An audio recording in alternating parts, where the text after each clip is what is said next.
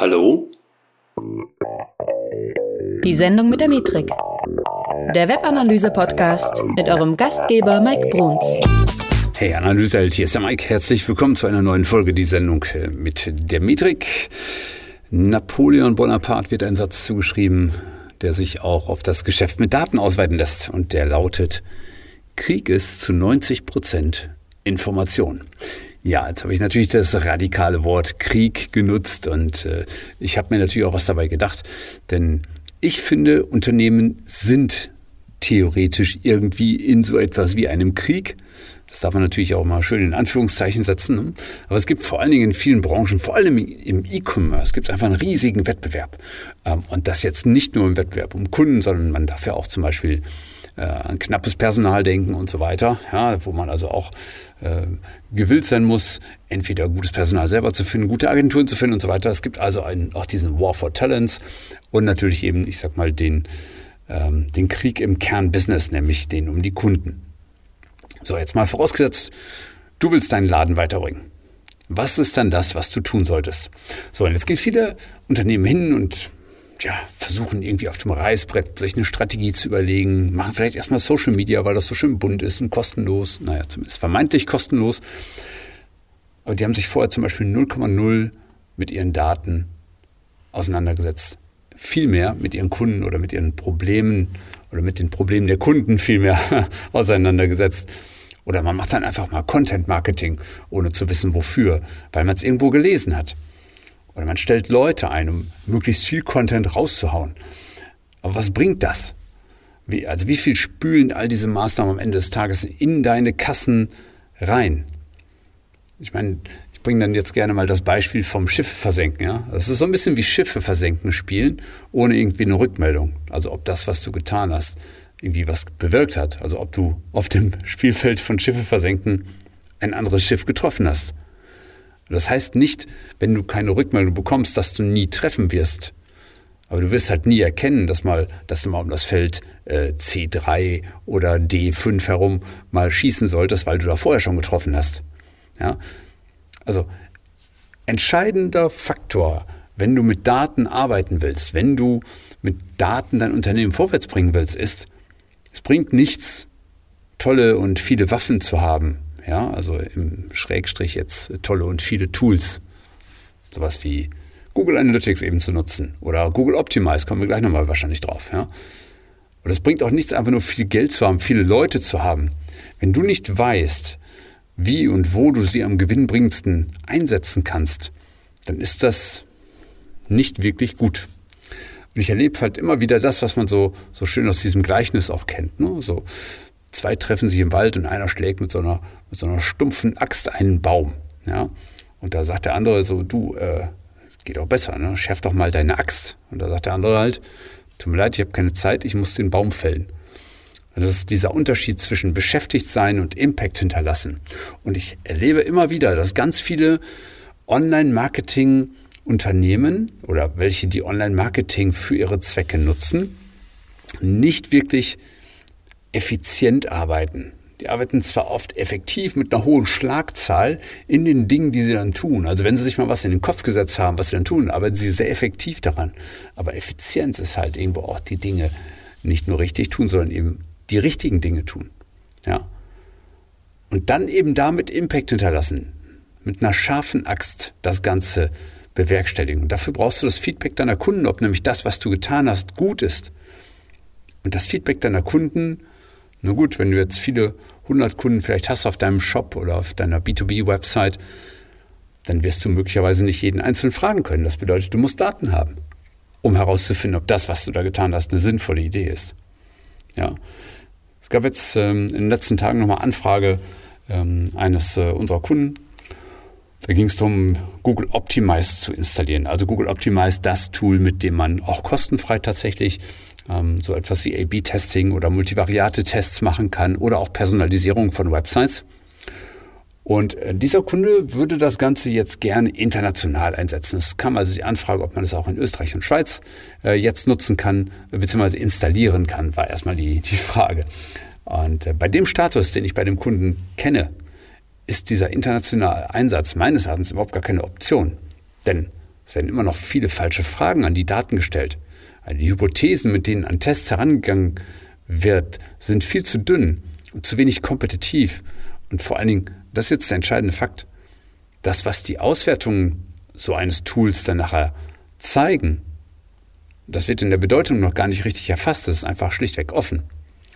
So, jetzt muss man immer sehen, das, was wir als Unternehmen hier als Metrika äh, mit Webanalyse beschaffen, das ist Information. Das ist der essentielle und tatsächliche Vorteil im Wettbewerb.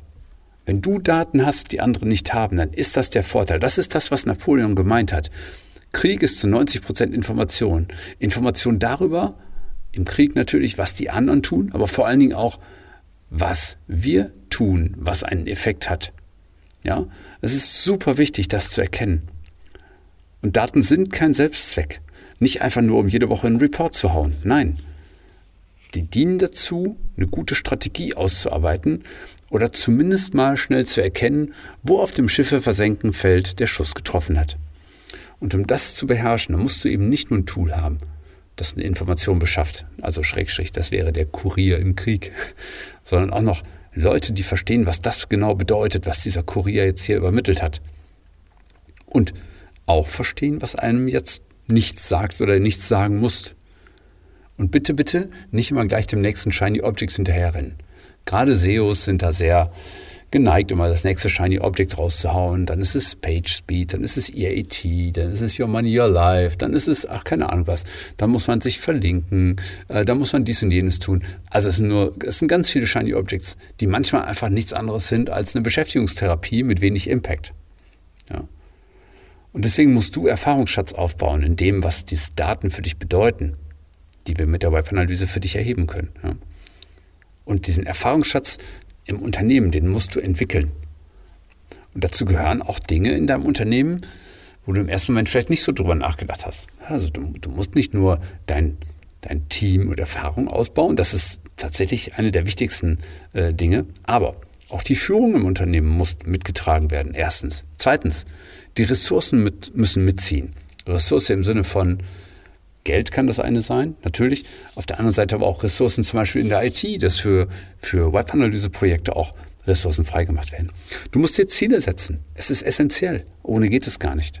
Und natürlich musst du auch Tools haben, ist gar keine Frage. Letztendlich aber auch, und das ist auch ein wichtiger Punkt, Prozesse und den Umfang an Daten musst du steuern. Du musst sie überhaupt erstmal definieren, was du denn haben willst und wofür.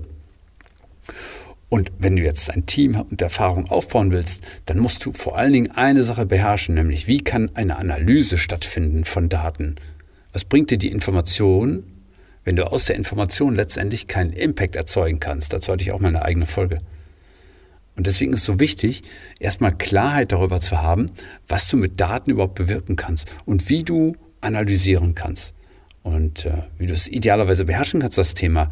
Also wir betiteln das mit PEHD, das ist unser Framework für Analysen. Ja. Du musst also dort nicht nur in der Lage sein, Probleme zu beschreiben und ein definiertes Ergebnis zu, zu, ja, zu haben am Ende, sondern du musst auch in der Lage sein, die, die, die Handlungen, die dafür nötig sind, ähm, zu definieren. Und das ist dann dieses Spielwiese mit Ressourcen, Ideen, Hypothesen, Lösungen, die, die möglich sind und so weiter.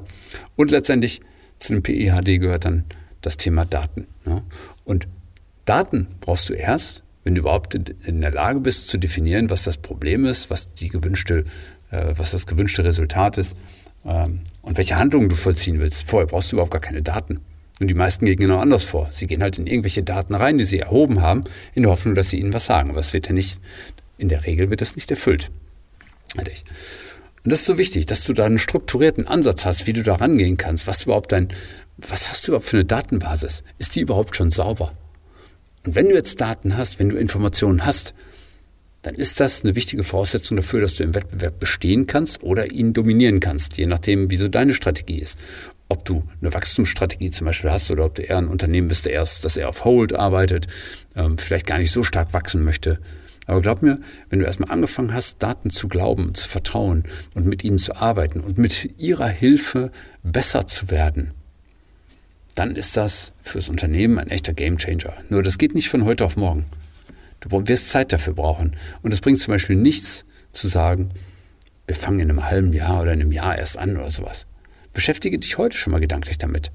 Komm am besten morgen mal bei uns vorbei und dann reden wir mal darüber, wie das für dich gehen kann.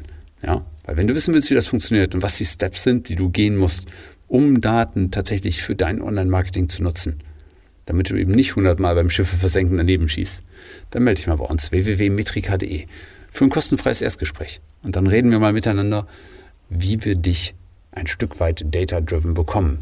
Wir versuchen dich zu enablen, ja, damit du am Ende des Tages mehr Profit mit deinem Unternehmen machen kannst, mit deinem Online-Marketing. Und äh, für die, die jetzt vielleicht zuhören und vielleicht Lust haben, auch in einem Unternehmen wie unserem zu arbeiten, äh, wir haben aktuell einige Stellenbeschreibungen draußen auf karriere.metrika.de, äh, zum Beispiel im Online-Marketing, im Vertrieb, im Backoffice und so weiter. Melde dich mal, wenn du der Meinung bist, dass du hierhin passt. Ja? Äh, ich kann schon mal verraten, das ist kein vollständiger Remote-Job. also es ist auf jeden Fall mit Präsenz. Das heißt, es wäre schön, wenn du hier vielleicht aus der Gegend kommst oder bereit bist, hierhin zu ziehen. Ansonsten wäre das äh, nicht der Perfect Match für uns. Und ja, ich würde mich freuen, wenn wir entweder von dir als Bewerber hören oder von dir als jemandem, der ein kostenfreies Erstgespräch bei uns braucht, damit wir mal gucken, wie wir dich data-driven kriegen. Ich würde mich freuen, wenn wir uns dann wieder hören, spätestens im Telefonat oder eben in 14 Tagen, wenn es wieder heißt, die Sendung mit der Metrik. Mach's gut, bis dahin. Ciao.